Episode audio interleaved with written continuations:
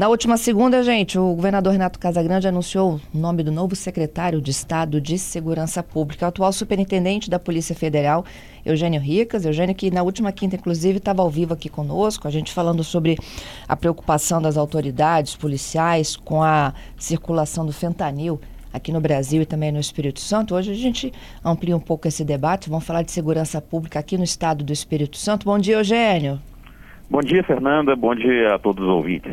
Obrigada pela sua gentileza, parabéns aí pela, pelo anúncio do cargo. Me conta dos seus desafios, o que você já tem aí já de mente emparejado para enfrentar aí. São situações tão complexas, né, como tráfico, homicídio, feminicídio. É, obrigado, Fernanda. Realmente é um desafio, um desafio gigantesco. Eu sou grato ao governador Casagrande pelo convite, por acreditar no trabalho que, que eu tenho realizado aí ao longo do tempo. E o, o, maior desafio é manter e melhorar os bons resultados que vêm sendo alcançados aí pelas forças de segurança aqui do Estado. A gente tem conseguido uma redução constante do número de homicídios, é uma redução que ano após ano vem acontecendo. Isso tudo é fruto do modelo de governança que a, a, a segurança pública do Espírito Santo tem, é, baseada no, no, no, Estado presente, que é um modelo é, de governança reconhecido inclusive internacionalmente.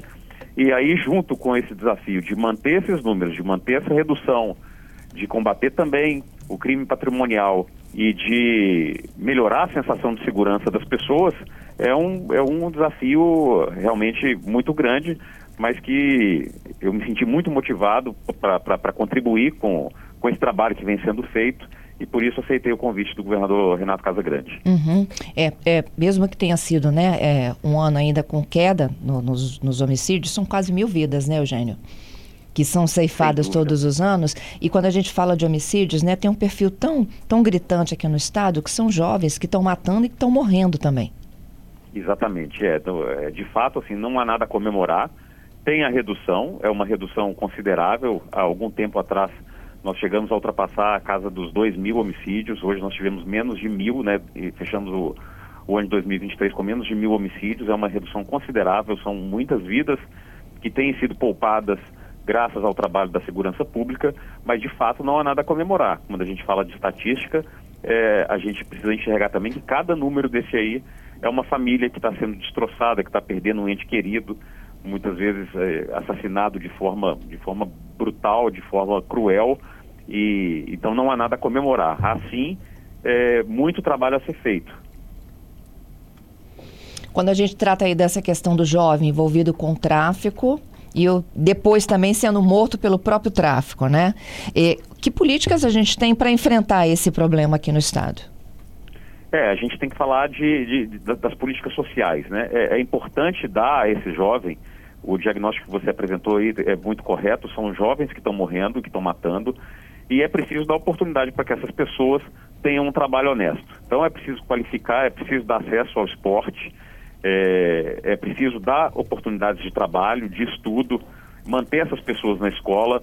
Isso é, também é um foco do, do programa Estado Presente, que tem um eixo social, né, tem um eixo policial em que mensalmente há reuniões de monitoramento, os homicídios são monitorados a cada dia, mas há também esse eixo social que identifica as áreas de vulnerabilidade, de maior vulnerabilidade social do Estado inteiro, e aí é, ações sociais são, são encaminhadas para esses locais de forma a atender esses jovens, de atender as pessoas que estão ali com acesso a, a equipamentos públicos, a melhor qualificação, a, a escolas de qualidade, a treinamento para o trabalho, esse tipo de coisa, Fernanda. Esse é o desafio, é fazer com que esses jovens encontrem uma alternativa ao tráfico, à violência. Uhum. Os secretários anteriores, Eugênio, né, que também já passaram pela CESP, eles sempre ponderaram, e aqui ao vivo, da dificuldade do chamado prende e solta. Né? O próprio Ramalho, aí, o mais recente, né, era um crítico aberto à questão do prende e solta. Ou seja, tem todo um trabalho de investigação policial, de prisão, logo depois, ou até mesmo nos flagrantes. Né? Eles ficam muito pouco tempo custodiados e já voltam a cometer crimes, muitas das vezes três, quatro dias depois da primeira ocorrência. Queria tua avaliação sobre isso. Existe algum tipo de articulação diferente? Olha, infelizmente isso aí é, é viabilizado pela nossa legislação. E o prende-solta, ele tem alguns efeitos que são muito ruins. Né? Primeiro, ele gera uma, uma sensação de insegurança na sociedade absurda.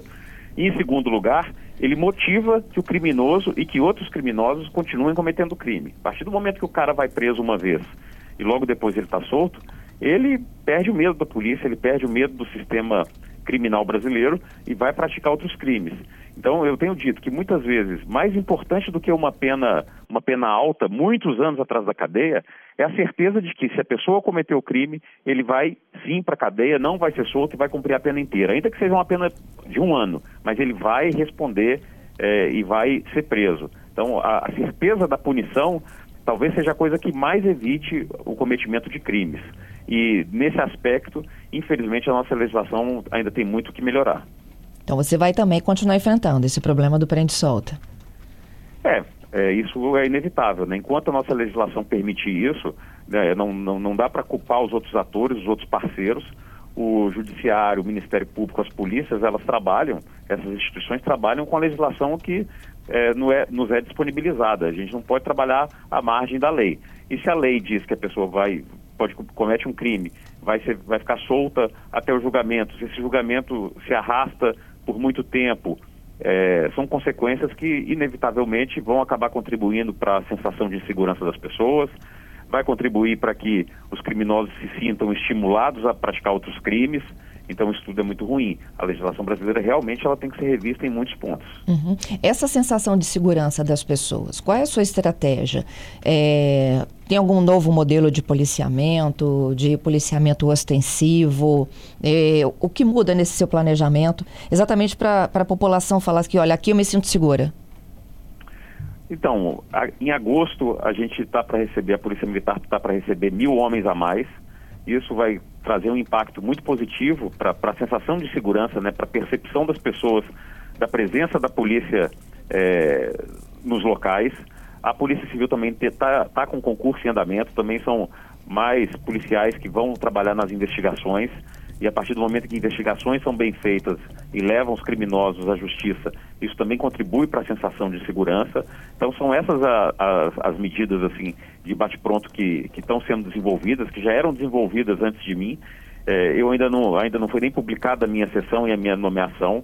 É, eu já tive a oportunidade de conversar com os comandantes da polícia. Ontem me reuni com o comandante da Polícia Militar, com o chefe da Polícia Civil, com o comandante do, dos bombeiros, com o chefe da Polícia Técnico-Científica, com os subsecretários da CESP, para me inteirar da situação e dentro dessa missão, né, que é manter os bons resultados que vêm sendo alcançados, a gente vai tentar traçar novas estratégias com, com o passar do tempo e tomando pé da situação, conhecendo mais profundamente essa área que é tão espinhosa. Eu estou ainda na Polícia Federal, é, julgando nas duas, conheço bem a realidade da Polícia Federal, mas a Polícia Federal tem uma atribuição constitucional que é bem diferente da segurança pública e agora é encarar essa missão aí e aí, a partir de então, traçar é, estratégias que complementem o bom trabalho que já vem sendo feito. Uhum.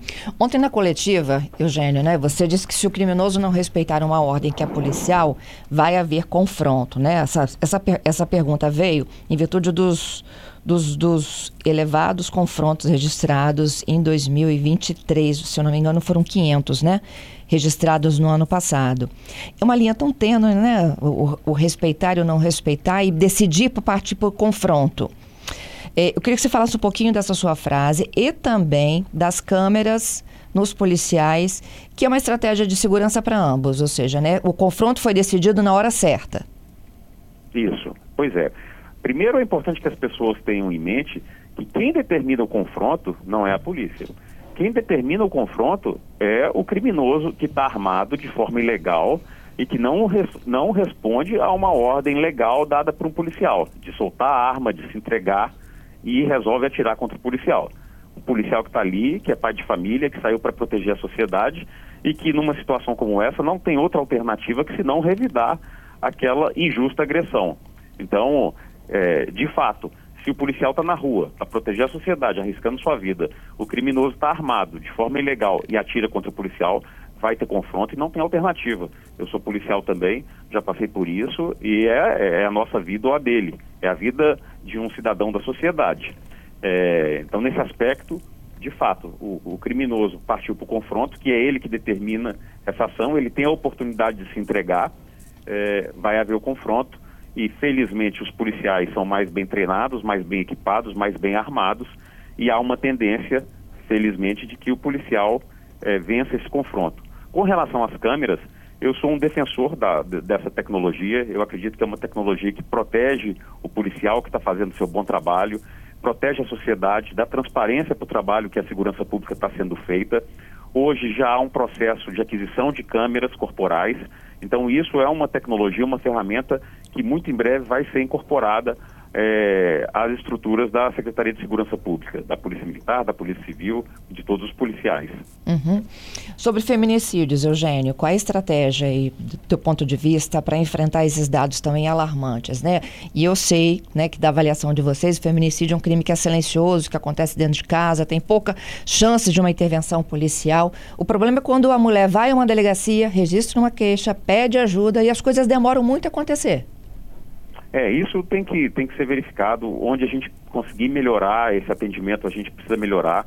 Há iniciativas, há uma gerência é, na CESP que cuida só disso, de assistência às políticas para as mulheres. É, tem o projeto Homem que é Homem, tem outros projetos em andamento. É, hoje, 100% dos feminicídios tiveram a, a, autoria identificada pela polícia. Isso é um, é um fato importante. Mas é importante também que a gente trabalhe na, numa mudança de cultura, né, Fernanda? Eu cheguei a escrever sobre isso no meu último artigo da Gazeta, uhum. é, em razão do, do, do, feminicídio daquela, daquela da enfermeira. da Iris, da Iris é, que é um crime bárbaro. Assim, não dá mais, é, é, atualmente, para que o homem se sinta dono da mulher. Essa cultura machista, essa cultura em que o, o ciúme leva à violência, que um, qualquer situação de desacordo da mulher, ele parta para a violência e resolve matar a mulher. A gente precisa mudar essa cultura. É importante o engajamento de toda a sociedade, das escolas, das igrejas, da, da sociedade civil, para começar a conscientizar nossas crianças de que elas precisam lidar melhor com a frustração, de que o não de uma namorada, de uma noiva, de uma esposa tem que ser respeitado e que a violência não vai levar a nada, porque são crimes bárbaros que estão que acontecendo e estão esfacelando um monte de mulheres, um monte de famílias, porque a mulher é morta, o criminoso que comete o crime vai para a cadeia, muitas vezes deixa filhos. Então, é, é, é, um, é uma consequência que, que é danosa para todos os lados. Então, a, a, Secretaria de Segurança tem iniciativas é, que vão ser incrementadas, certamente, e é importante também uma mudança cultural. A gente precisa vencer essa cultura absurda de um machismo é, que, que, que não tem mais lugar em uma sociedade civilizada. Uhum. É, falamos dos jovens, da morte, do tráfico. Eu queria entender um pouco também sobre as facções criminosas, né? Não só as que já estão constituídas aqui no estado, como as, as outras, né? Que se infiltraram aqui, Rio de Janeiro, São Paulo. Sim, é, hoje há, há esse cenário está posto, há inclusive guerra de facções. Nós temos aqui facções que se degladiam, principalmente em Vitória.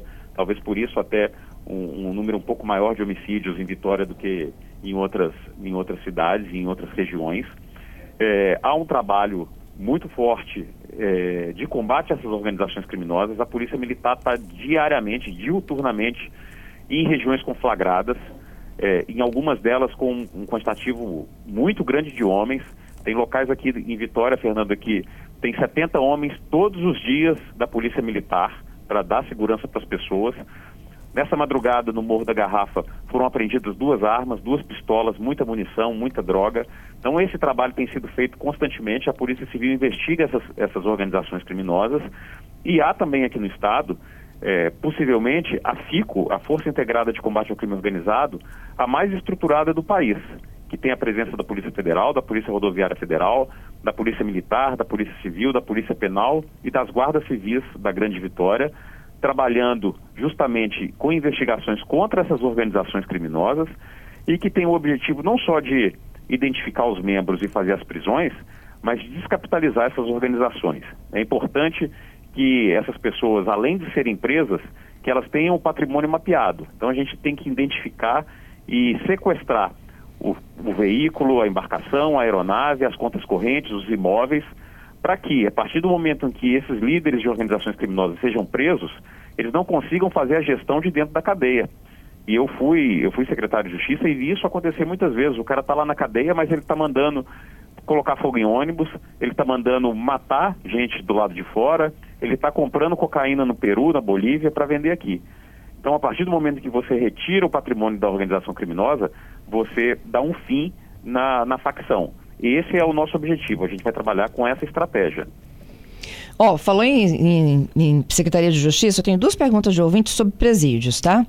É, uma delas é do Giovanni, ele fala sobre as saidinhas, né? Eu não sei se você acompanhou hoje, mas houve um anúncio de Minas, Secretaria de Justiça e Segurança de Minas, dizendo que vai proibir saidinha de carnaval. Eu não sei nem se essa medida é legal, né? Porque é uma, é uma condição da legislação brasileira, não é isso, Eugênio? A saidinha temporária? É isso aí. É, é, é, uma, é uma, isso é previsto na, na lei de execução penal, mas é possível sim que a administração decida a data. Então, essa data pode ser, por exemplo, no Dia das Mães, pode ser no Dia dos Pais. E aí eu não realmente não acompanhei essa matéria, mas pode ser que a decisão tenha sido essa. Não vamos liberar a saidinha no, durante o carnaval, que já é um período tumultuado, um período que as pessoas fazem um maior consumo de álcool, de droga, e aí eu acho que é uma medida realmente que é acertada e que pode contribuir aí, sim, para a segurança pública. Uhum. E a outra sobre presídios é o do prende e solta. O outro ouvinte é o Douglas. E ele nos pergunta o seguinte: em relação à ocupação de presídios, não dá para garantir o prende e não o solta? Não dá para garantir porque isso depende da legislação, né? A Secretaria de Justiça ela recebe o preso com um mandado ou o preso que foi preso em flagrante. A partir do momento em que chega lá um alvará de soltura, é, é, é obrigação do, do, daqueles servidores públicos que estão ali soltar o preso. Uhum. Como é que vai se dar essa transição, Eugênio, na superintendência e na CESP? Então, eu estou agora, nesse momento, eu estou na superintendência da Polícia Federal, é, vou fazer uma reunião com todo o efetivo, ainda estou despachando, ainda sou ordenador de despesa, tenho, tenho responsabilidades aqui, mas ontem à tarde eu já passei na CESP, daqui da superintendência ainda antes do almoço eu vou, volto para a CESP, tem reuniões lá, e enquanto eu aguardo a sessão. Eu acredito que essa sessão deve ser publicada é, logo depois do carnaval, e, e, e, sendo publicada deve sair a minha nomeação para que eu já fique full time é, compondo aí esse grande time que é o time da segurança pública do Espírito uhum. Santo. E você já tem a sua, sua estrutura? Quem você leva? Quem, quem estará contigo aí nesse novo desafio? É, a princípio eu tô, tô estudando, tô, hoje tem um time muito bem montado, né, Polícia Militar, Polícia Civil, a estrutura da CESP, a Polícia Técnico-Científica, o Bombeiro, tem um time muito, muito bom, profissionais muito experientes, que merecem todo o nosso respeito, que vem trazendo bons resultados é, para a segurança pública e isso precisa ser estudado com muita calma, mas, mas assim, felizmente hoje a gente tem uma equipe que que dá muita conta do recado. E para a PF, quem decide é Brasília? Brasília, é o diretor-geral. Tive com ele na segunda-feira, é, pedi autorização para a sessão, ele, ele deu essa autorização, e mas a decisão está lá, os diretores vão tomar a decisão de quem eles indicam aqui para me substituir. Boa sorte, Eugênio. Tudo de bom aí para você, hein? Muito obrigado, Fernanda. Um abraço aí a todos os ouvintes. Muito obrigada.